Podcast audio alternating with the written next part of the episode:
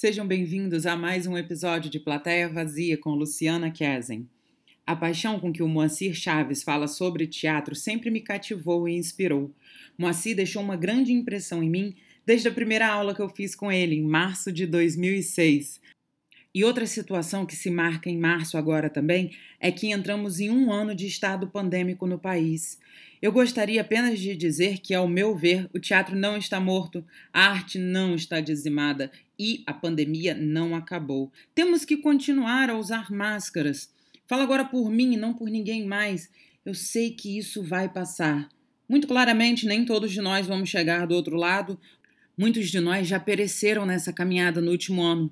No entanto, isso vai passar. Eu aprendi a pensar o teatro diferente, aprendi a procurar por características diferentes em peças de teatro. O entretenimento me entretém de uma forma diferente um ano depois após estar nessa pandemia. E quando isso tudo passar, vai ser no teatro que eu vou me confortar. Afinal, como diz Moacir Chaves, o que interessa é pensar teatro. Fiquem agora com a nossa conversa. E aí? E aí, rapaz, eu estava na sua oficina no Niterói em Cena semana passada e uma coisa simples me chamou a atenção. Você não é do Rio? Mais ou menos, eu nasci em Petrópolis. Ah, sim. Passei a adolescência em Teresópolis. Aí você Moro na cidade do Rio desde 1982, quando eu tinha 17 anos. Porque você chegou a comentar algo do tipo: ah, eu me mudei para cá, mas eu ia ao teatro e não me sentia sozinho porque tinha o teatro. Eu falei assim: Moacir veio da onde? Acho que eu nunca parei pra, pra pensar. Pra mim você era carioca, tipo assim, total. É. Eu nasci, nasci em Petrópolis e passei a adolescência em Teresópolis. Até, até vir para o Rio fazer faculdade. Mas antes de vir para cá, eu nunca tinha morado aqui. Uhum. E você, no, você tem irmãos, irmãs? Tenho uma irmã, mora em Vitória, mora no Espírito Santo. Foi trabalhar lá e ficou. Ela é mais nova ou mais velha? Mais velha. Mais velha. E na escola sua, ensino fundamental, ginásio, ensino médio, você tinha artes? Você tinha alguma coisa parecida com isso? Qual é que. Você veio fazer faculdade de quê no Rio? Qual foi o seu interesse de entrar nessa? Eu vim fazer faculdade de geologia. Uau, ok. É. Eu, eu tinha dúvida o que, que eu ia, se eu ia estudar geologia ou história.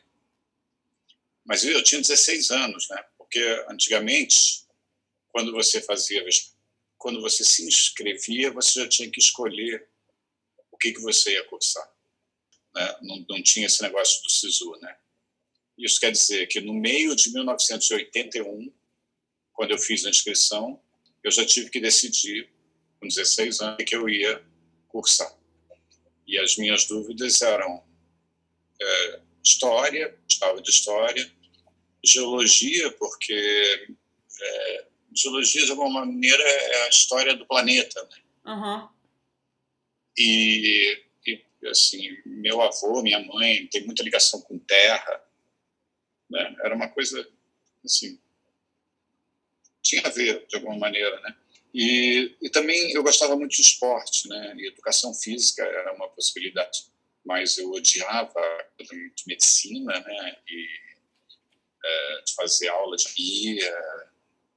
E além de tudo, na prova de habilidade específica de educação física, é, tinha natação e eu não sabia nadar.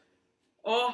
E aí, e aí eu já tirei educação física da minha cabeça. e, não pensou e, em fazer uma aula para aprender a nadar e depois? Não era fácil. Ah, tá. Não era fácil. Não era em Teresópolis, não era uma coisa corriqueira, é, assim, aulas de natação, isso não era uma coisa acessível, tão acessível quanto é hoje e também eu, é, eu não supunha que eu pudesse aprender a, a, bem o suficiente para passar na prova, nem, nem cogitei isso. Né? E... Ué, foi bom que você pelo Mas menos eu... eliminou né, uma opção é. ali para... Já está gravando? Já é parte? Não. Ah, é, vamos bate-papo, Moacir, conversa comigo. Ah, ah, Deixa eu entender de onde é que o Moacir veio, como é que era antes dele ser. Não, e aí eu vim fazer geologia, e lá, só que lá em Teresópolis eu fazia parte de um grupo de teatro que foi, é, foi criado por iniciativa de um professor de biologia. É, muito bacana. Pessoal muito, da escola. É, uma outra escola que eu tinha estudado antes, eu tinha sido professor, eu tinha sido aluno dele na, na sétima e na oitava, na sétima ou oitava série. Uhum. Depois eu mudei de escola e aí quando eu estava no segundo ano do segundo grau ou no primeiro ano, talvez, não me lembro, um amigo meu virou e falou: "Eu vou ali num lugar, vem comigo". Aí eu fui e era uma reunião de um grupo de teatro. Aí ele falou: "Ó, oh, o Moacir está aqui, ele vai fazer grupo agora". Aí eu, ah, é? Mas eu fazia na escola, assim, sempre, na, na época que eu frequentei, sempre que tinha alguma atividade assim próxima de teatro, eu eu era chamado a fazer. Eu fiz algumas pequenas coisas assim.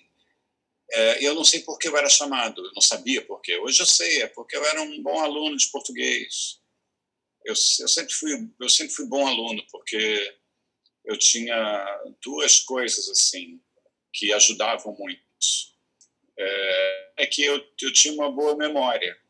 Uhum. E dois, é, três coisas, né? Dois, que eu era curioso. Eu, eu era curioso pelas coisas. E três, que eu não gostava de perder tempo em casa estudando. Isso fez com que eu virasse bom aluno, porque eu prestava muita atenção na sala de aula. Né? Eu prestava muita atenção na sala de aula para não precisar estudar em casa. E aí eu nunca fiz dever de casa, nunca estudei prova. E sempre fui um aluno bom. Eu não era um aluno excelente, eu não estudava. E aí a minha memória era boa, mas não era. Você estava presente era... quando você estava ali, então a gente consegue absorver Sim. muita coisa presente. Exatamente. A gente vai a um museu, absorve uma coisa, a gente vai a um show, uma peça, uma noite, é assim que a gente é. absorve e faz Eu aprendi memórias, as né? coisas, né? Uhum. E eu não podia faltar aula, né? Para a minha técnica dar certo, eu não podia faltar nenhuma aula, porque eu não podia perder nada entendeu? Eu não perdi o fio da meada. Se eu perdesse o fio da meada, eu estava perdido. Né? E isso deu certo, deu, deu, deu, deu, tão certo que eu passei no vestibular assim. E eu nunca, assim, eu não, não, estudei de verdade, eu não fiz essas coisas que as pessoas fazem para passar para o vestibular. Não fiz nada disso. Mas eu também não teria passado para medicina, entendeu? Uhum. É, geologia não era facinho, não era a coisa mais fácil do mundo, mas não era a coisa mais difícil do E eu consegui passar. Não fui dos primeiros da turma a passar, mas passei. Foi muito legal. Era, era, era um orgulho para a escola. Assim. e, enfim, essa, essa era a minha técnica de sobrevivência. E aí você cursou geologia inteiro? Não, eu fiz um ano, e aí nesse ano eu passei a ir a teatro todas as noites aqui no Rio. Eu vi, nesse ano, eu vi todas as peças em cartaz. Não tinha peça para ver, porque ofertas, segunda e terça, ou porque eu já tinha visto tudo. Eu ia ao cinema, mas não tinha a menor graça, assim, não dava para comparar. Assim, a alegria e o prazer de ir ao teatro com a alegria e o prazer de ir ao cinema, né? Uhum. Era, era muito mais legal ir ao teatro. E aí eu resolvi fazer curso de teatro. Eu não conhecia ninguém, não conhecia a cidade, não conhecia nada. Eu conhecia a cidade assim, procurando os teatros, né? Ah, tem uma peça tal, como é que eu chego lá? Aí eu aquela parte da cidade. E aí depois eu também mudei, a gente mudou de apartamento, aí eu conheci a cidade procurando apartamento. Clássico. É, e, e aí eu vi uma, propaganda num ônibus é, de um curso de teatro no Instituto de Educação ali na Tijuca.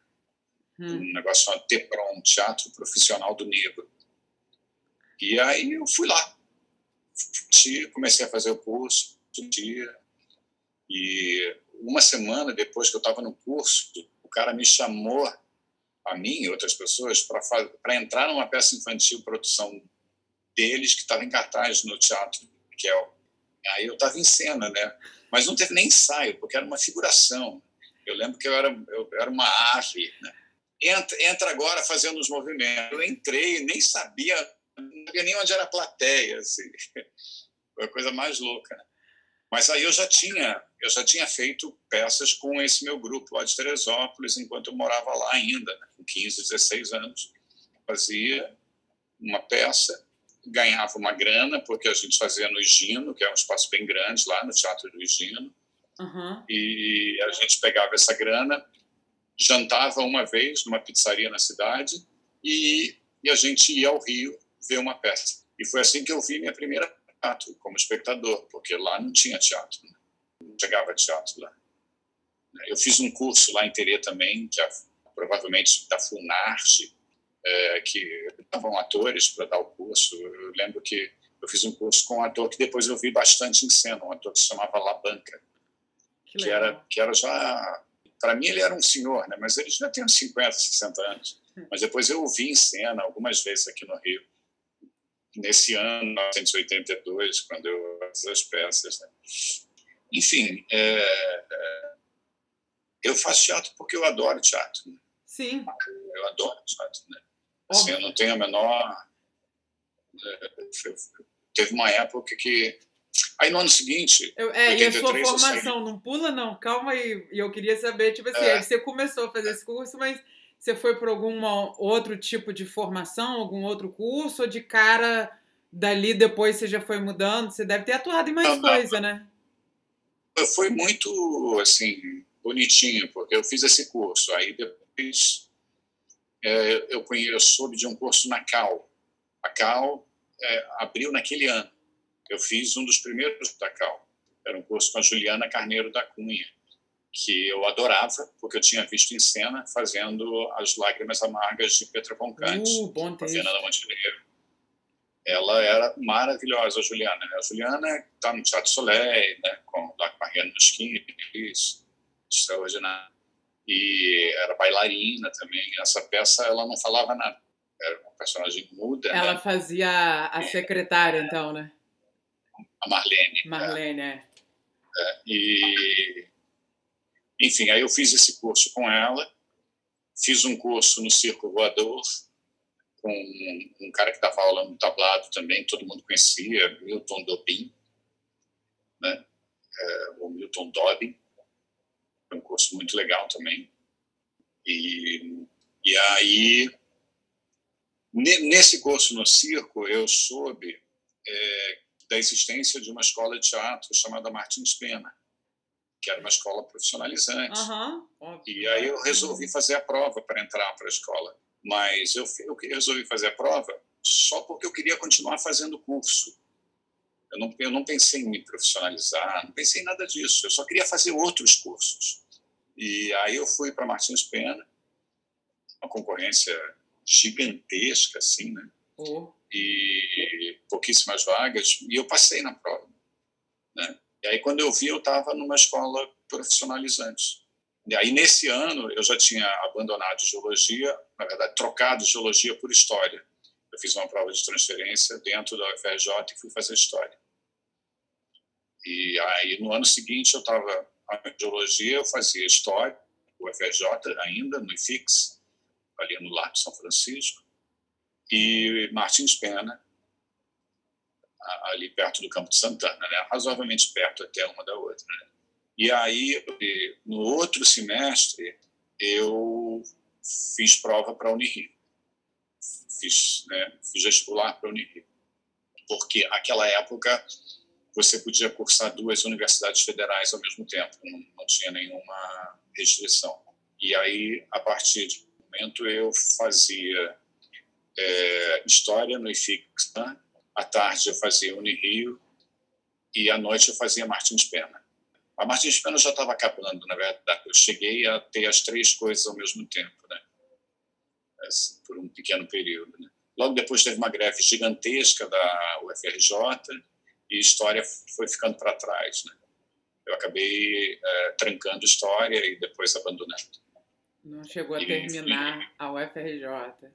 Não, a UFRJ não. A UFRJ eu não terminei. Eu amava a UFRJ com muita, muito carinho a, as minhas carteirinhas de estudante da UFRJ uhum. até hoje. A UFRJ, além de tudo, matou minha fome, né? porque eu tinha muito pouco dinheiro, eu almoçava uhum. todos os dias no bandejão. Né? Excelente. Todos os dias. Né?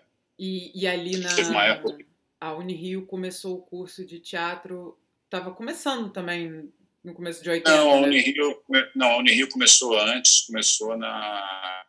É, é, era FEFIERG, era FEFIEG primeiro, do estado da Guanabara, depois virou FEFIERG e passou a ser da Unirio, pertence à Unirio, Mas incorporado pela Unirio. O curso de teatro?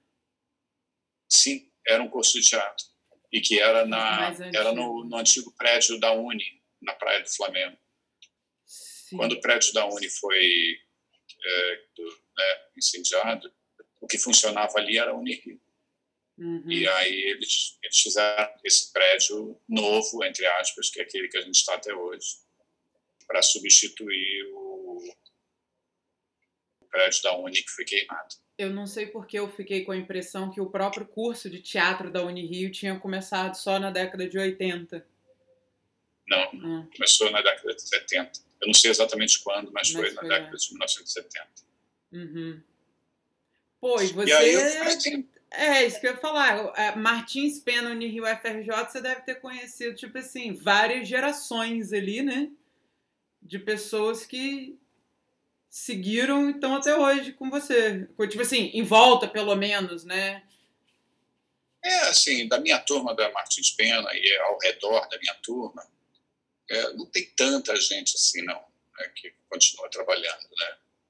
É, tem a Denise Fraga, era da turma, Nilvan, que é um ator que está aí, continua trabalhando. É, da minha turma mesmo, eu posso estar cometendo alguma injustiça, mas eu acho que só nós três continuamos. Não exatamente da sua turma, turma, mas a gente conhece, tipo assim, um pouquinho antes, é. um pouquinho depois, você conhece é. ali, né? Mas da turma anterior, por exemplo, ninguém, não lembro ninguém. Uou. Das turmas posteriores, tem a Maria Assunção, que escreve, né, produz em outras áreas, Antônio Carnevale, tem o Maurício Marques, Kiko Marques, Paulo, fazendo um trabalho bacana lá. Da Unirio, da Rio Braz, Marco Antônio Braz, diretor de teatro, está em São Paulo. É, Cristina, cenógrafa, trabalhou muitos anos na Globo. É, a Solange Fabião, essa plástica, é, mas em teatro. Tem a continua teatro, não tem muita gente, não. Você fez a, a Unirio em capacidade de ator ou você passou para diretor? Tinha essa opção na época não? Não.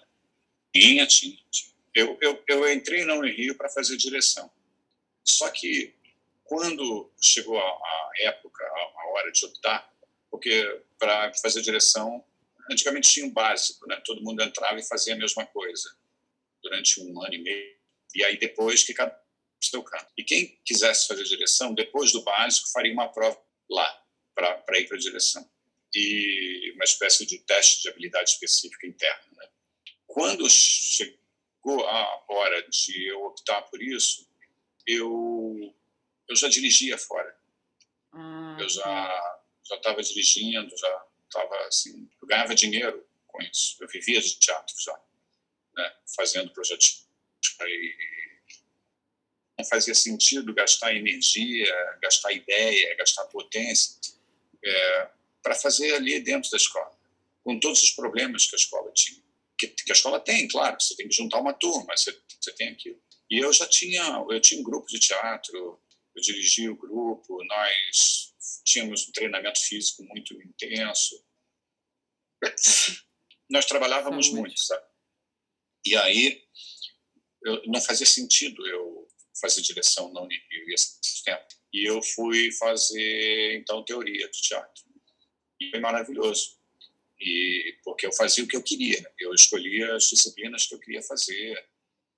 É, não tinha nenhuma preocupação em formar, não tinha preocupação em nada. Minha preocupação era estudar, era aprender. Eu fazia assim, eu adorava o Ronaldo Brito e a Flora Sequinhos, né? Uhum. Ronaldo Brito dava aula de estética 1, 2, 3, 4 e de vez em quando um curso monográfico. Todas as disciplinas que o Ronaldo dava eu fazia. E cada estética dessa eu fiz duas vezes. Eu fui aprovada e aí eu fazia de novo só de condição, só para continuar pensando junto com ele. Né? E, e, com a Flora eu fazia todos os cursos, né? qualquer curso que ela oferecesse eu, eu, eu fazia. Mas eu negligenciava meio que o resto, entendeu? Eu era meio maluco, assim. Até que chegou a hora em que eu, eu, eu ia ser jubilado, verdade. Eu tive que me formar, aí eu fiz tudo, né? Eu juntei férias. Né? Aí, no final, eu falei, caraca, vou... eu também eu resolvi me formar só para ter para cumprir o ciclo, porque eu não tinha nenhuma pretensão de ter um trabalho é, futuro na academia. Eu não tinha pretensão de dar aula. Eu jamais pensei em dar aula no Rio. Não era uma coisa que passasse pela minha cabeça. Não era um projeto de vida. É, projeto de vida era fazer o que eu fazia, dirigir teatro. E você é um excelente é. professor. Eu cheguei a fazer um curso com você também na escola alemã.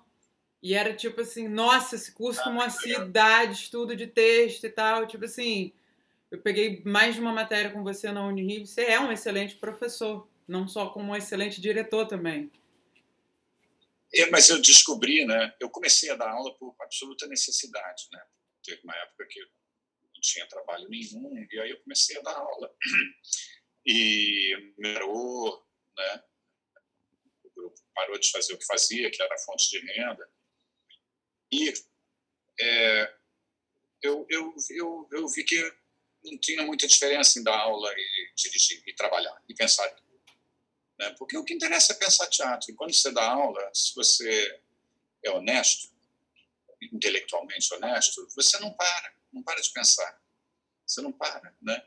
E com o passar do tempo, você, você, você não deve não simplesmente pensar, você repensar. E a memória morre. Se você não repetir coisas, você vai esquecer e você vai envelhecer. Envelhecer significa perder coisas boas que você tem, que você que você entendeu.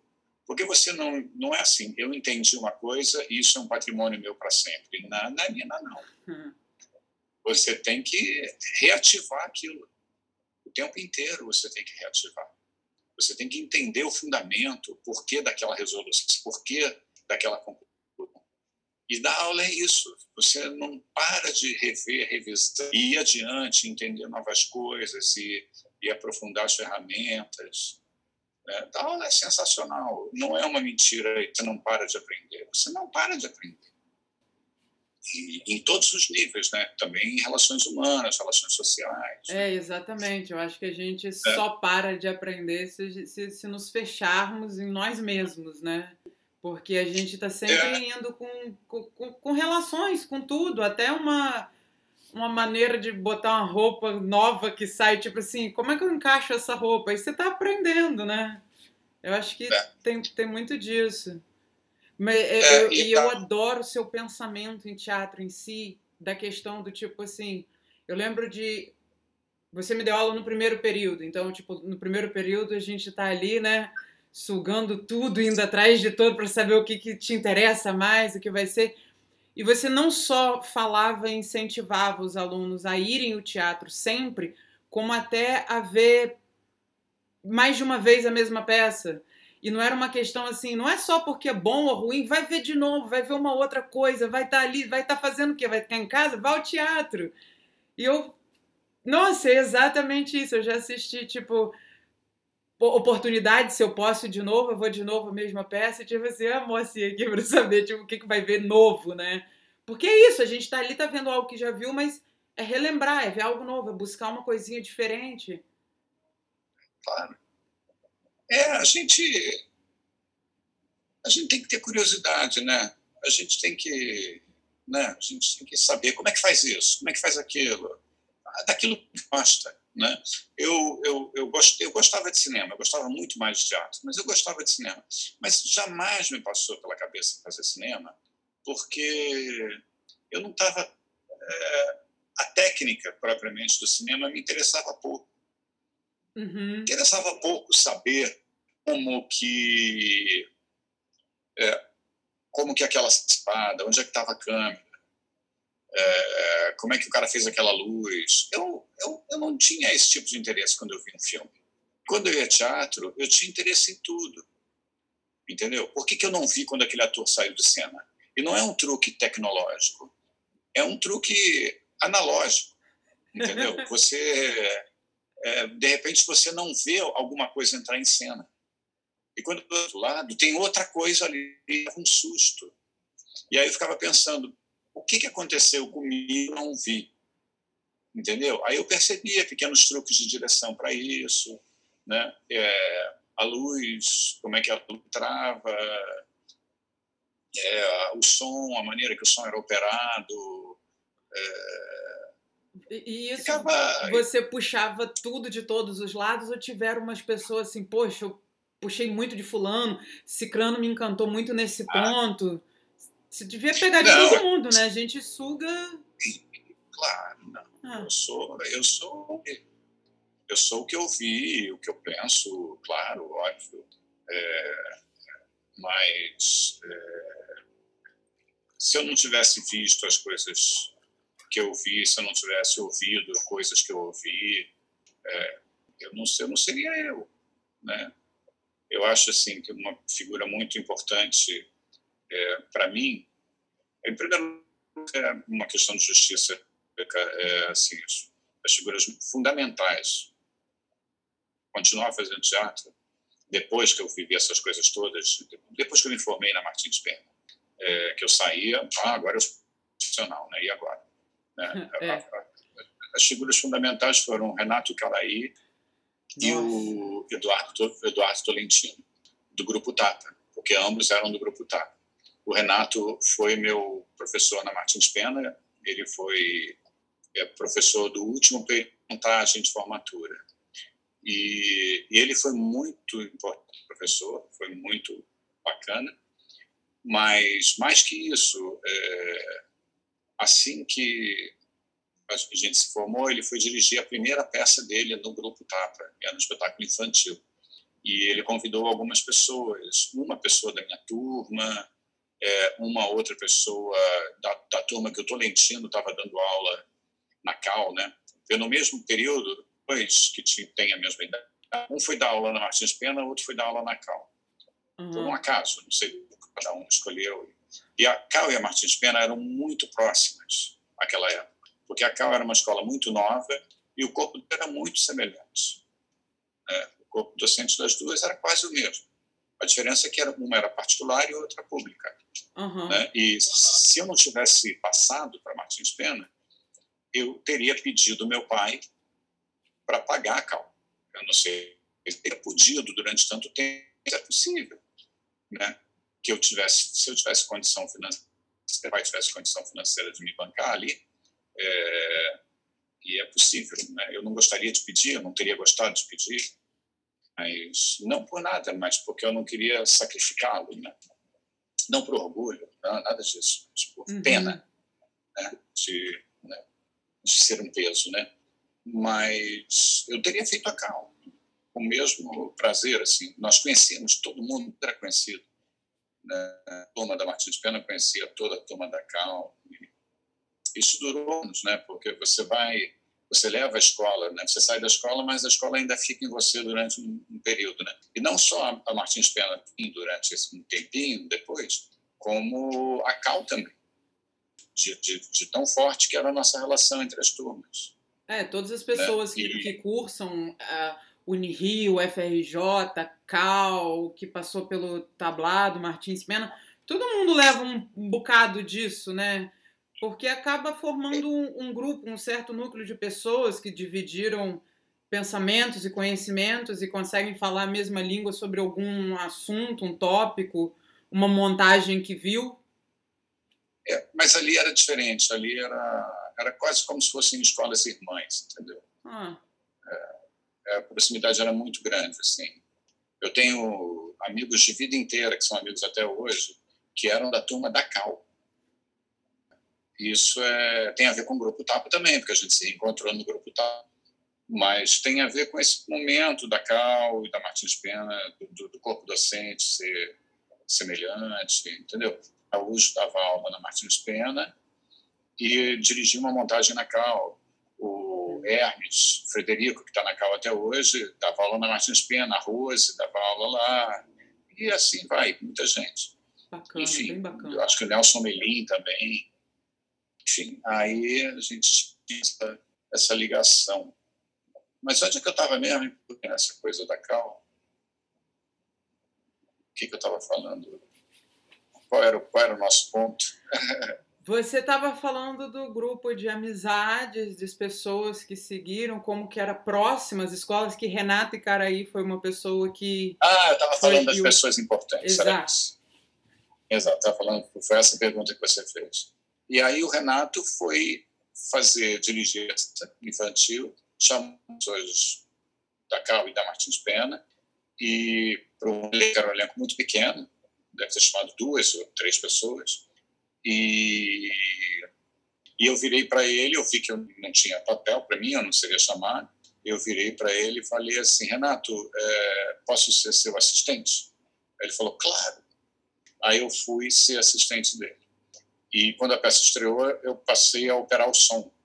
Uhum. E era um grupo. E eu ganhava a mesma coisa que o elenco, porque eu estava lá no mesmo tempo, entendeu? Era um grupo. Aí eu entrei no grupo de maneira. A seguir, o Tolentino me convidou para atuar numa peça.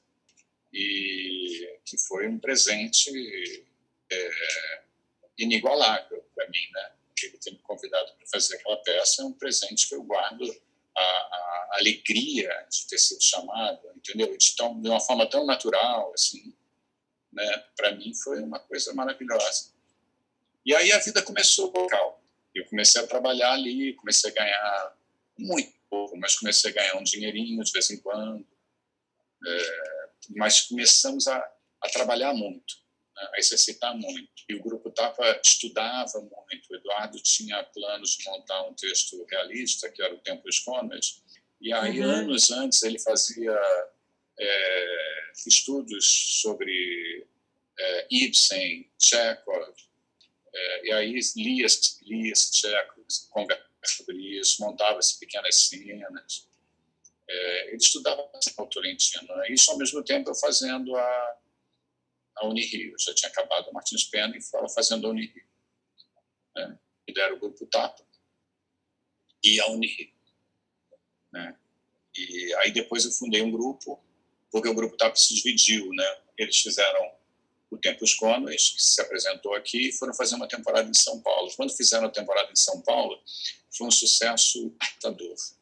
Aqui não foi uma peça comum, assim, mas lá foi um sucesso arrebatador, no Teatro Francesa. Eles foram convidados para ficar no Teatro da Aliança Francesa. E o Grupo Tapa foi para São Paulo, se dividiu, na verdade. Ficou um pedaço no Rio e um pedaço em São Paulo. Hum. E o pedaço que me interessava mais tinha ficado em São Paulo. Né? E eu, eu, quase fui morar em São Paulo. Cheguei, chegamos a cogitar isso. Né? É, rolou. E aí a gente fundou um grupo, eu, a Denise Fraga, Hércules, que era da minha turma, que hoje só trabalha com dublagem, a Maria Assunção e o Antônio Carnevale. Nós fundamos um grupo para fazer a mesma coisa que o grupo Tapa fazia, que era um projeto escola montando clássicos brasileiros.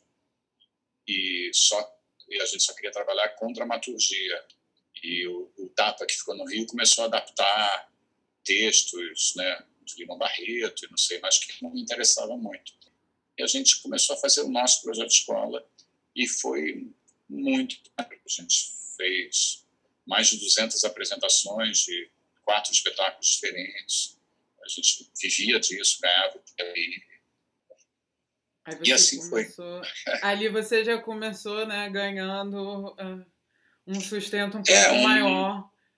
Um, é, uma merrequinha muito pequenininha, mas uh, eu não sei direito a partir de mas teve uma que eu parei de pegar dinheiro com meu pai. Uhum. Né? E, quando eu estava fazendo o FRJ aqui, eu morava no Rio, mas todo final de semana eu ia para Teresópolis. Todo final de semana, ia para Tereza, segunda-feira de manhã, pegava o primeiro ônibus e ia para cá. E aí, no primeiro ano, poucos finais de semana eu não fiz isso. Eu fiquei no Rio direto. Né? Eu, eu morava aqui, mas eu me sentia muito ainda morando lá. E pego meu pai toda semana, a semana no Rio, entendeu? E eu não sei exatamente quando eu parei de fazer esse movimento, de pegar dinheiro com ele, mas deve ter sido quando a gente começou a fazer o projeto. E eu tinha 20 anos. Eu tinha 20 anos. E, na verdade, antes disso, eu dirigi minha primeira peça. Qual foi Acho que o projeto escola eu tinha 21. Foi um espetáculo infantil com 20 anos, no Teatro Dulcina. É, chamava Cadê o Pedro? Infantil, um texto muito interessante e uma experiência muito, muito interessante. Né? Você entender o que significa dirigir, né? Significa fazer um troço aquele troço ser maravilhoso e não te persistir. Você monta uma cena e vai para casa, pronto, aquilo está resolvido. Aí você chega no dia seguinte, tenta repetir aquilo, é uma catástrofe, ninguém lembra, ninguém sabe exatamente o que foi.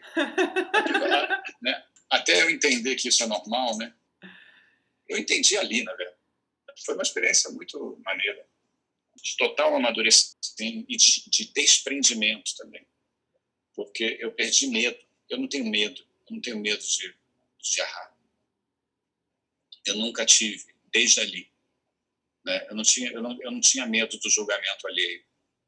Eu nunca tive. Como diretor, assim, porque como ator eu atuei razoavelmente pouco, né? É, mas eu também não tinha muito medo, não. É, se eu, não tem problema. Estou atuando mal, e daí? Daqui a pouco é melhor. Eu vou ter tempo. Né? Tinha peça que eu sabia que eu estava fazendo mal, mas que aquilo era bom, porque aquilo ia me trazer vivência, experiência. Né? E coisas que você vai entendendo com o tempo, né? Você vai entendendo a necessidade de certas coisas, né? Eu acho que eu sou útil como professor porque eu vivenciei muitas coisas e eu vivenciei sozinho. Eu entendi muita coisa e e eu não tive uma, eu tive muitas influências, mas eu não tive nenhuma orientação muito eu não tive nenhum professor fora professores teóricos assim Flora e Ronaldo Brito, mas de atuação propriamente, eu não tive nenhum professor que objetivamente me apontasse caminhos de resolução de problemas ou que dissesse assim: você tem que fazer isso, se você não fizer isso, você não tem chance. Hum. E eu entendi essas coisas com o passar do tempo, vivendo as coisas, vendo as merdas que eu tinha, os erros que eu tinha cometido, né? E eu não tinha uma vocação específica para atuação. Eu adoro atuar, mas eu não tenho vocação. Eu não tenho vocação. Eu tenho vocação para o teatro. Eu tenho vocação para dirigir, para dar aula, mas para atuar propriamente eu não tenho vocação, não tenho. Não é, tenho. Teve algum né? momento aí no meio que você parou de atuar e ficou dirigindo? Não, eu nunca parei de atuar, eu fazia as coisas. Uhum. Né? Quando, eu, é, quando eu dirigi a peça com esse grupo que saiu do Tapa, é, quando a gente fez esse projeto de repertório, eu dirigi todas as peças. Mas na primeira peça eu atuava. Atuava e dirigia. Aí na segunda eu entendi que não era possível, por conta da relação com o elenco. Porque eu tinha que ter um tipo de liberdade é, para trabalhar com ele, que o fato de eu ser companheiro deles, ah. eles falavam comigo de um jeito que eles não poderiam falar. Uhum. E eu, para falar com eles, eu estava começando a entender é, que eu tinha que desenvolver um método. Né? Método, isso é, às vezes você pega atores velhos, assim, velhos, de 70 anos, com uma carreira enorme, que o cara olha no ensaio e ele não tem procedimento. Né? Assim, já teve um, um cara reclamou muito de uma de uma performance de uma atriz e a atriz era maravilhosa muito mais jovem que ele e que ia fazer um trabalho melhor do que ele ia fazer. Apesar dele ser muito bom também. Oh. Mas, mas ela estava em processo. E eu sabia, eu já tinha entendido que ela respondia muito rápido. E eu já e aí eu já, eu já sabia que o tempo que eu tinha até a estreia com ela seria suficiente para fazer o que eu precisava, precisava fazer. Era uma atriz com quem eu estava me dando muito bem, que ainda tinha coisa a fazer esse ator olhou para aquela atriz, para uma determinada cena, e virou e falou assim: Isso é ruim. Isso aí é muito ruim, esse pedaço aqui. Ela não pode fazer isso, por isso, por isso, por isso, por isso, por isso. E eu virei e falei assim: ele era produtor também, nós produzimos juntos, era uma coisa assim que ele se sentia responsável pela montagem também. Né? Por isso que ele se deu a esse, esse direito, direito de, de pisar nessa linha, assim, completamente. Exatamente, né? exatamente. É. E eu virei para ele e falei: você não, você não está entendendo nada. Esse pedaço que você criticou, ela mal decorou o texto. Nós vamos com rigor ela tá, ela só tá, ela tá abaixando a cabeça. Ele reclamava dela falar umas coisas de cabeça baixa, como se isso fosse melancólico, ou tivesse autopiedade, ou tivesse expressando um sofrimento indevido. E eu dizia, aquilo ali é só porque ela está lembrando o texto. Calma. É, aí eu virei e falei, como ele falou muito grosso, isso também, né? Eu era, isso foi há pouco tempo. Eu tinha muita segurança do que eu estava falando. É, por isso foi possível fazer isso. Se fosse 20 anos antes, talvez eu tivesse é, é, é, entrado em síncope, porque é um, um peso muito grande, entendeu? Ali não, ali a minha reação foi reagir com muita força, e aí a minha reação foi virulenta, mas foi muito racional. Foi muito racional. E aí o cara virou e falou assim. Aí eu falei, nós temos tempo para isso. Eu, Mas a gente estreia daqui a 10 dias, quando é que você vai fazer isso? Falei, amanhã, amanhã nós temos o um ensaio marcado. E dito e feito, no dia seguinte nós ensaiamos, na noite a cena passou, e, e, o cara só virou e falou assim: ficou muito boa a cena. Só isso. O que não foi justo. Ele ter pedido desculpa, claro. É, ele não, é. Ele não, não, ele pisou ali e quis se manter ali, né? Mas não, não, não recuou. É, mas ele deu... foi. Ele, é, ele foi injusto porque ele devia ter pedido desculpa, mas ele foi justo né, porque ele reconheceu. Ele não estava de picuinha, ele tinha uma dor real. Uhum. Entendeu? Ele não estava ele não tava disputando comigo. Pô, mas é uma sacação da sua parte ter notado que era ah, como essa atriz decorar relembrava do texto. Porque às vezes a pessoa, tipo, mas por que, que você está fazendo isso? Ah, porque eu estou tentando lembrar, às vezes eu estou. Tô... Isso é uma ah, coisa mas... de prestar atenção que o próprio diretor, às vezes, diretores, diretores bons, Moacir, não conseguem ler os atores tão bem, só veem que é para ser feito e não pensa, tipo assim, tem um processo, o ator vai chegar lá. Olha, se, o, se a pessoa não faz isso, a pessoa não é boa diretora, o bom diretor. Hum. Não é porque isso é da essência do trabalho. Sim. Se uma pessoa que dirige a cena não sabe se relacionar para tirar, para trabalhar da melhor maneira possível com os seres que estão ali, ela não é uma boa diretora, diretor do cara. Não é. Porque essa é a nossa função essencial. Essa é a nossa função essencial. Você pode só contratar gente que você sabe que vai ser capaz de fazer determinadas coisas. Tá bom. Tá bom, então você sabe. Teste. É. E é bom diretor, você é uma boa diretora. Entendeu? E, e aí você. O Wilson, quando faz uma peça em que ele precisa de gente que faça movimentos acrobáticos, um teste para ver quem faz movimento acrobático. Porque quem não fizer não entra no elenco. Entendeu? É, é diferente de uma aula. Em uma aula, é, você trabalha com gente ah, em todo tipo de estágio. E aí é, tudo é um mistério e um aprendizado. Isso não quer dizer que um seja melhor que o outro, não. Pode ser que aquele que agora tem muito idade daqui a pouco entenda, supere, trabalhe e, e chegue num lugar sensacional, entendeu? Eu não gosto dessa história de gente que descarta gente, né? Tem muito, muita gente boa, né? Gente boa que diz é, talvez você devesse procurar outra coisa para fazer. Hum. E eu, eu não hum. gosto disso em teatro, em arte.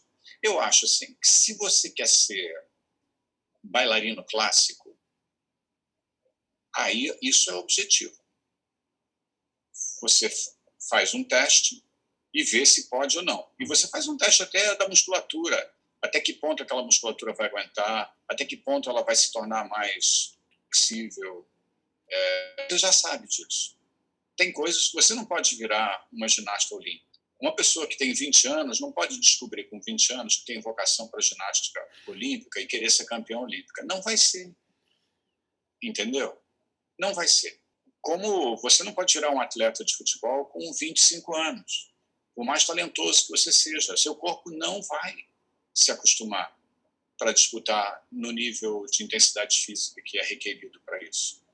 Mas dá em teatro. Teatro não é assim. Em teatro, você pode ser ruim, ruim, ruim, e de repente você é excepcional. Porque você vai aprendendo, vai entendendo, e você ainda não é capaz de fazer. Por uma questão até que você supere alguma coisa que não dá para saber o que é, e aquela coisa toda exploda. Agora, você tem que adquirir técnicas, claro. Teatro tem técnica, não é? Se você for fazer balé, você vai adquirir as pessoas acham que ah, e não vão adquirir técnica. Ô, oh, meu filho, como é que você vai tocar piano se você não trabalhar a musculatura da tua mão e do teu braço? Você pode imaginar alguém que toque que não tem a musculatura dos dedos super desenvolvidos? Não. Até a, e teatro também. Até a própria postura a... que a gente aprende com a música também, porque senão você não aguenta ficar suas mãos podem estar sem Exato. doer, mas se você não sentar direito, começa a machucar do outro lado e você não aguenta. Exatamente. Aí vai amolecendo Exatamente. tudo, né? É. Exatamente. E eu estou falando de, por essa. É, por esse. É, qual é a palavra exata? Metáfora. Por essa, por essa repulsa que as pessoas têm ah, a, a, a, a questão técnica em teatro. Né? Há uma espécie de repulsa, uma espécie hum. de não, não, eu quero é as coisas têm que ser orgânicas, eu quero ser natural, espontâneo, eu não quero perder a minha espontaneidade. É, é, um, é um assunto que vai para uma coisa muito abstrata eternamente. Não, eu estou falando de uma coisa mais mesmo, que é você vai, você tem que saber como você anda, você tem que saber controlar os seus movimentos, você tem que saber como você senta para produzir determinado efeito, você tem que saber como você respira, você tem que saber quanto tempo dura uma fala, você tem que saber tudo isso. É, você falando exatamente de como que você anda, como você senta, eu assisti recentemente Onde Estão as Mãos Essa Noite, e você falou que o texto é, os gestos são todos descritos no texto, que as pausas são todas descritas. E como é isso, assim, de fazer um texto com tanta descrição, não só no, na fala? Eu também nunca fiz, eu, tipo, eu já assisti, mas nunca fiz, tipo, o Ato Sem Palavras, por exemplo, de Beckett, né? Eu já li, já vi, mas não fui. Como que é uma coisa. Você, como diretor, porque parte da direção tá ali do autor, né? É, não, não é exatamente direção. É, é como se você perguntar para o maestro como é que é essa história de fazer uma música que já está escrita na partitura. Uhum. Se, você, se você perguntar isso para o maestro, ele vai mandar te internar. Entendeu? Ele vai internar. Que é isso, é, Kurt Mazur? Pegar a nona sinfonia e já está lá no papel. Sim. Entendeu? É a mesma coisa. A relação é a mesma. Você tem textos que, que há textos que trabalham de uma maneira que, que pedem que você se relacione mais intensamente com ele formalmente, espacialmente, sonoramente. Aí é mais difícil, e quem consegue isso é, é muito fera, né? Quem consegue chegar a uma uma escrita que determine uma sonoridade da qual não se pode escapar. Quer dizer, você pode escapar, mas aí você não está trabalhando com aquele com que, com que ele está pedindo. Isso é o Nelson Rodrigues. a partir do beijo no asfalto. Ele escreve de uma tal maneira que, se você lê como está escrito, você vai fazer o que ele está não fazer, você vai fazer um trabalho de naturalizar esse texto. Você vai naturalizar, você vai corrigir o texto. É, e não só quem atua faz isso, mas editores. Editores corrigiam a pontuação do Nelson. Há edições anteriores em que, onde é ponto, as pessoas põem três pontinhos, né, em que juntam uma fala com a outra, é, para criar um sentido é, mais ligado a uma forma cotidiana. Essa forma cotidiana é só olhar para a peça anterior, a Boca de Ouro, está lá. O Nelson chutou para tudo que ela fazia, ele descobriu uma coisa e passou a controlar a, a, a sonoridade dos espetáculos a partir dessa coisa. Ele já tentou controlar, por exemplo, na valsa número 6, com quase uma rubrica para cada fala. É. Quase uma rubrica para cada. Né? E tem gente que monta a valsa número 6 e diz assim: não, as rubricas ignoram. Como assim? Você ignora a intenção do sujeito? Você acha que a intenção do sujeito deve ser ignorada? Aquilo que o torna particular é o que deve ser ignorado? Como assim? Ah, você quer ser livre? Livre para quê? Como assim? Você não está trabalhando com carne? É como se texto fosse só o que é falado. O teatro não é o que é falado. O teatro é tudo que está escrito numa peça de teatro.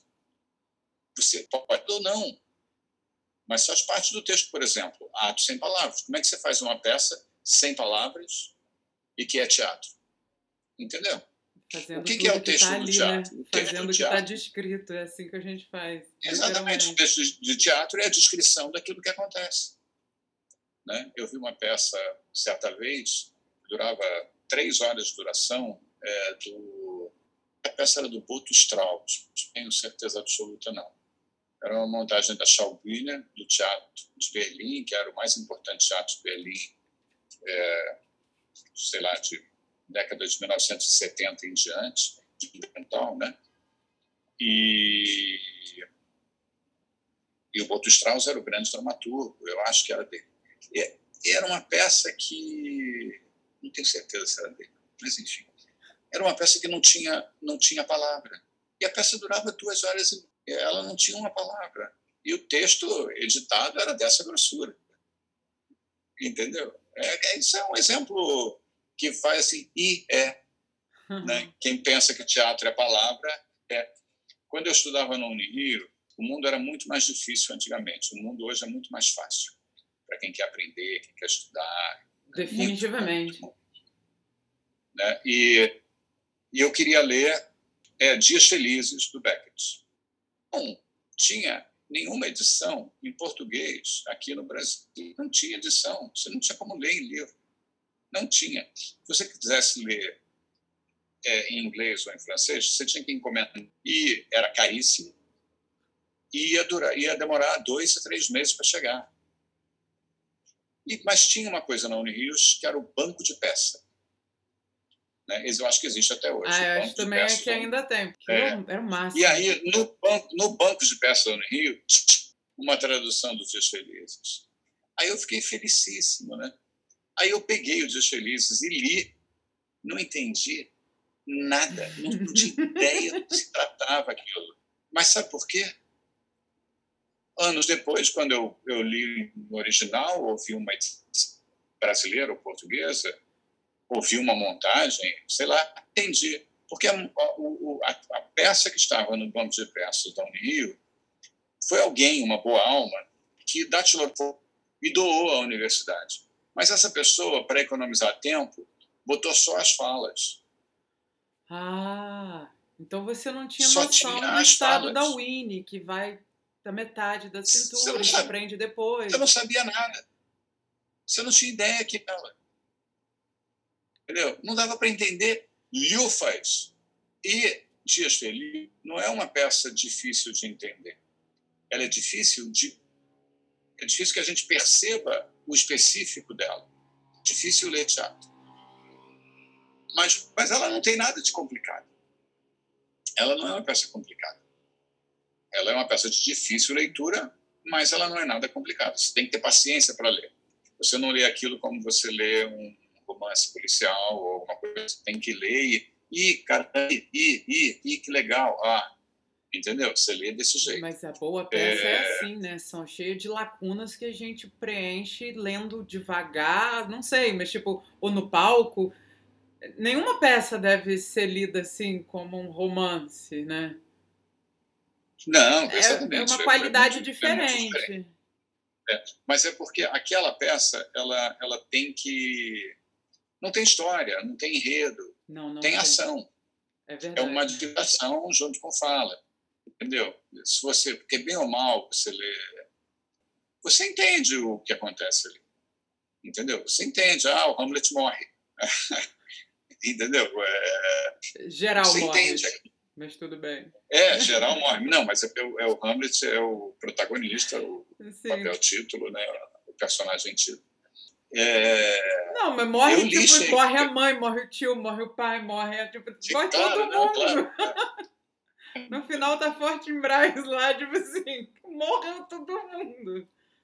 Mas o, o Shakespeare eu li lá com meus 16 anos.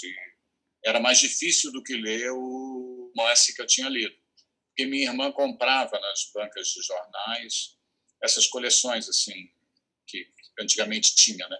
E aí era mó barato, porque tinha de tudo, né? E eu pegava e lia dali. Aí eu li Solar, eu li Nevsky, assim. Aí tinha o Shakespeare lá, eu peguei o Shakespeare e li. Foi o mais para ler, mas eu li, eu entendi, entendeu? É, naquela altura, se eu pegasse com o conhecimento de teatro que eu tinha, que era zero, porque eu só fazia teatro ali na escola, né, na, na, naquele grupo, né, mas nunca tinha visto uma peça, é, eu não teria conseguido ler a peça do Dias Felizes, entendeu? Eu não teria conseguido, porque eu ia atrás do que eu ia atrás normalmente, que é um, de, um, de uma história, de acontecimento. E Dias Felizes não tem um relato, não tem um é outra parada. Ou Esperando Godot também, a mesma coisa. Esperando Godot é um pouco mais fácil, mas eu vi uma montagem com o Kingsley. Ben Kingsley. Em, é, em Londres. Que é, era mais ou menos. era boa. Ele, ele é muito bom, mas não era assim. Não foi uma coisa de mudar a vida. Né? Tem uma montagem do Beck que dá para ver, dirigida por ele, né? Eu acho que tem no YouTube, sei lá, dá para encontrar na internet. Foi uma montagem que ele dirigiu em 1969 em Berlim, no Chile Teatro, Teatro de Chile. E é legal pra caramba, assim. Você vale montou? Muito a pena. Oi? Você montou Esperando Godot? Não, eu Montei, montei, mas séculos depois. Mas essa montagem eu vi depois do, do Beckett. E, mas essa vale a pena ver, né? Assim, quem quiser ver, leia bem antes a peça, releia, para chegar com ela bem viva, para entender, fala alemão, né? Para entender o que está acontecendo ali. Porque é muito, muito legal, muito interessante, né? Ver como o autor dirigiu a peça, é muito legal muito bom. Realmente, como, como o autor dirige, é, é sempre uma oportunidade única, né? O Beckett é muito fiel a ele mesmo. É muito interessante. O que ele fez, eu, eu tenho quase certeza que foi a partir dessa direção, é, ele cortou um, assim, do texto. Hum. É, isso eu sei porque edições mais antigas é, trazem essas páginas e edições mais recentes não trazem. Eu descobri isso quando eu montei o eu e a Tânia Brandão, nós fizemos uma revisão da tradução do Flávio Rangel. Foi um trabalho muito legal. A gente pegou é, o texto em inglês, em francês, a, a, versão que o próprio Beckett fez por inglês, e a gente foi cotejando com, com a né? E, e aí, de repente, tinha uma parte que só tinha são nossa. Não tinha nem no francês nem no inglês, porque as edições do francês para o inglês eram existentes e já incluíam o corte que o Beckett fez. Olha. E a, e a, e a tradução brasileira não, porque a tradução brasileira nunca foi revista e, e era aquela e pronto, entendeu?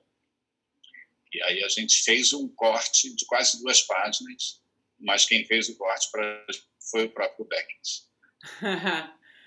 na, na mesma legal. hora vocês acharam o ponto. É. Isso é genial também, o poder rever o próprio texto, né? A ideia de que ele, ele fazia as próprias versões em outras línguas, né? Isso é, é muito legal. É muito interessante isso, não é para qualquer um, não.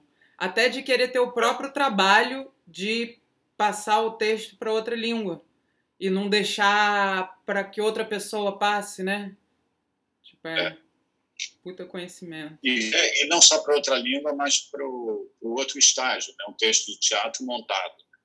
É como se ele fosse um tradutor também, como se ele dissesse, olha, é só isso aqui, tá? E era uma montagem, é uma montagem muito simples essa dele e muito eficiente.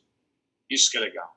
É por isso que é tão importante ver, porque a gente fica a gente fica é, muita coisa para cima de muita coisa, né? De muita peça, fica criando sentidos e, muitas vezes a gente perde a, a, aquela objetividade daquilo. Porque é através de uma objetividade que surgem é, interpretações, sentimentos, é, mas faz aquilo que está ali. Faz aquilo que está ali. Você tem um. Quando, quando, Desculpa. Eu ia perguntar, você falando assim, tipo assim, você tem algum começo de como que você aproxima-se de um texto para dirigido, tipo assim, você sempre começa da mesma maneira ou é cada um de uma maneira diferente? Se você pega um, um texto que está sendo escrito, né, provavelmente de uma maneira diferente do que um que já está pronto, que já foi montado antes, você tem umas fases que você passa obrigatoriamente sempre para você, tipo, ou releva isso tudo e cada texto é uma nova maneira, cada montagem é uma nova montagem que você vai fazer? Não, eu acho assim que tem coisas muito objetivas. Se eu vou montar um texto, a primeira coisa que eu faço é ler um texto. Né? Eu chego e leio. Né? Aí depois a gente lê junto, vai indo junto, vai. Mas tudo é muito rápido, assim, rápido no sentido de que não tem uma é, questão de ah, agora é análise de texto, agora é isso, agora é improvisação. Não, tudo é tudo ao mesmo tempo. Né? Mas acho que o mais importante. O mais importante é que quando você monta um texto, você tem um propósito. Um propósito né? Por que, que eu vou fazer isso? O que, que eu vou.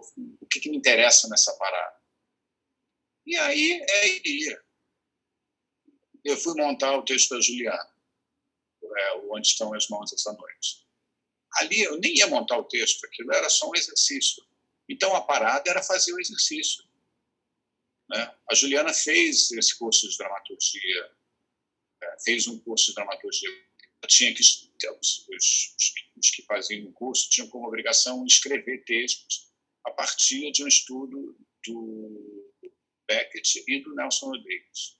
Ah. Era como se a gente dissesse assim: Imita aí o Nelson, imita aí o Beckett. Escreva o que você quiser, mas imite. Imite a manipulação do tempo deles, a criação de ritmo, etc. E a Juliana, muito maneiro, fez, aí a gente resolveu montar e uma outra peça. E aí não deu certo, e aí veio a pandemia, é, e aí ela escreveu esse texto e a gente começou a trabalhar. E aí eu queria trabalhar com o que ela propunha. Eu queria, ah, ela faz isso aqui, vamos ver o que, que isso dá. Era um estudo para Karen de atuação. Quando a gente começou, o meu objetivo era um objetivo altruísta, é, proporcionar a Karen um super exercício e proporcionar a Juliana também é, uma visão muito clara do que ela tinha feito. E, e aí eu, eu comecei a trabalhar com a Karen, com o texto, com todo rigor. E eu não questionava em nenhum momento o texto. Assim, ela olha para cá, beleza. Aí eu tentava entender o sentido de olhar para lá. E geralmente eu entendia, assim. Um momento que a gente não entendeu, teve um, um troço que a gente não entendeu. Tudo não fazia sentido. A gente ia criando sentido para cada movimento. Eu não sei se esses sentidos eram exatamente os mesmos sentidos que a Juliana tinha pensado quando escreveu, mas eu tenho certeza que ela é, gostou dos sentidos que nós fomos criando, porque nós íamos, porque aquilo só se sustentava se a gente criasse, se a gente entendesse fazendo sentido. Sentido a ponto de levar alguém a fazer o gesto. E quando você fizesse o gesto, ter o rigor técnico e a capacidade técnica de fazê-lo de maneira que aquilo tenha um impacto, e a memória para saber, um, reproduzir tecnicamente, e dois, saber por que, que você está fazendo aquele negócio.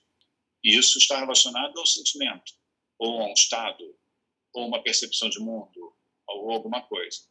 Né? A memória funciona dessas duas formas. O que leva à feitura e como se faz. Você tem que lembrar o que te levou a fazer, tem que lembrar a forma, como é que faz isso. E isso a gente é memória mesmo. A gente volta o tempo inteiro. Entendeu? A gente volta o tempo inteiro. E é uma memória muito difícil de ser ativada porque você não tem muito tempo. É ali no fluxo. Muitas vezes você cai naquilo que é mais é, fácil para você, né? mais familiar. E porque você está no. E aí, para ir para aquele lugar específico, é, você gasta muito mais energia. E quando você está nervosa, você vai para o fluxo, porque você não precisa pensar muito. Você vai para a forma habitual. Entendeu? E não pode, porque se você for para a forma habitual, é, seria muita sorte se a sua forma habitual casasse com a melhor opção para aqueles momentos, o que se relaciona com o texto de uma maneira muito intensa e direta. É, eu, eu eu achei interessantíssimo o, o texto, inclusive porque pela proximidade da Karen comigo. Né? Não só ela estava dentro da minha casa, mas é, a, a proximidade do, do, da câmera, como que é feito o ambiente daquele do cômodo pequeno, uma, um cuidado com a, a, as cores não eram exatamente tantas, os livros estavam todos vermelhos ou, ou, ou em tons de, de rubro na prateleira, tipo, foi me chamando a atenção a, a, a, até tipo as cores locais, a, roupa, o batom, a, a, plantinha verde entrando ali, sabe, um detalhe, mas a, proximidade dela, como que eu pude estar perto dela, da atriz, assistindo aquilo e os movimentos e até a ideia de de vez em quando dela esticar uma mão e a mão vir bem mais à frente, né? Porque a gente tem esse jogo da câmera, que é uma coisa que, que e, e, eu achei muito maneiro. Fiquei na curiosidade, tipo assim, pô, queria ler para saber, mas ao mesmo tempo fico não há necessidade de eu ler, eu vi ela fazendo, executando tudo muito bem. Eu entendi o que a Karen fez, que é muito fácil, porque a Karen é muito boa. Não tem né? Ela sabe muito bem o que ela está fazendo e se faz entender. Mas é muito bom. Mas é muito bom ler como um estudo, né? Pra, Sim, é. Aí você, vem a minha curiosidade é. de eterna de querer ler e ficar curiosa para saber o que é. foi, como ela fez o que tinha que ser feito, né? Porque eu vi como é. ela fez, mas eu não sei de que ponto ela partiu. Mas é, é. muito maneiro, gostei, gostei bastante. E você tinha falado também como que foi uma, uma questão rápida, né?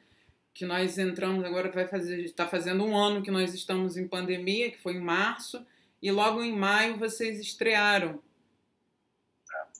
Que, que coisa que pontual, que, que peça que eu assisti muita coisa esquisita e de repente eu me vi assim, por que, que eu tô aqui vendo esse negócio esquisito, né? Pode parar. Mas a curiosidade vai, tipo assim, vai que tem um momento que tá bom. Não, não tem. Difícil. Mas é. difícil porque as pessoas estavam muito na mesma necessidade de ficar batendo em frente a uma câmera e dizer como que é difícil estar tá sozinho. Tá, todo mundo sabe. Tá todo mundo nessa situação, né? É, me irritou muito muitas coisas é, com muito autopiedade. Né? Hum, assim, exato. Ah, estou sofrendo. Né? Quando alguém fala eu estou sofrendo, eu juro que a minha vontade é dizer assim, foda-se. É. Todo mundo está sofrendo. E daí que você está sofrendo? Exato. Entendeu? E você provavelmente está sofrendo menos. Né? Eu acho que tem as pessoas se comprazem porque o sofrimento torna, torna uma pessoa especial. Mas é o meu Entendeu? sofrimento, né? E o meu é, sofrimento tem que ser mais importante do que o seu, porque sou eu que estou sentindo. Tipo, é, caguei, é, vai para terapia, não vai querer vender é. isso como um entretenimento, porque não é um entretenimento, é você é. botando a sua terapia para fora, tipo, não.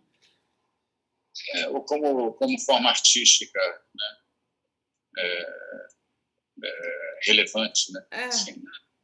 Não, não é, não é legal. Não é, não é, que, o, não é que o sofrimento de alguém seja irrelevante, não é isso. Não, é não, não. Como claro que não. Não, vou, não é banalizar é. o sofrimento dos outros, não é essa a ideia. Mas se você fica eternamente é falando, eu estou sofrendo, eu estou sofrendo, né? Não precisa dizer, é. mostra. Tipo assim, o, o ator faz se entender muito melhor quando ele deixa a plateia sentir e não fica é. dizendo o que, que ele está sentindo o tempo todo, por favor, né? É isso mesmo. E você chegou ao final de mais um episódio de Plateia Vazia com Luciana Kesen. Até a próxima semana!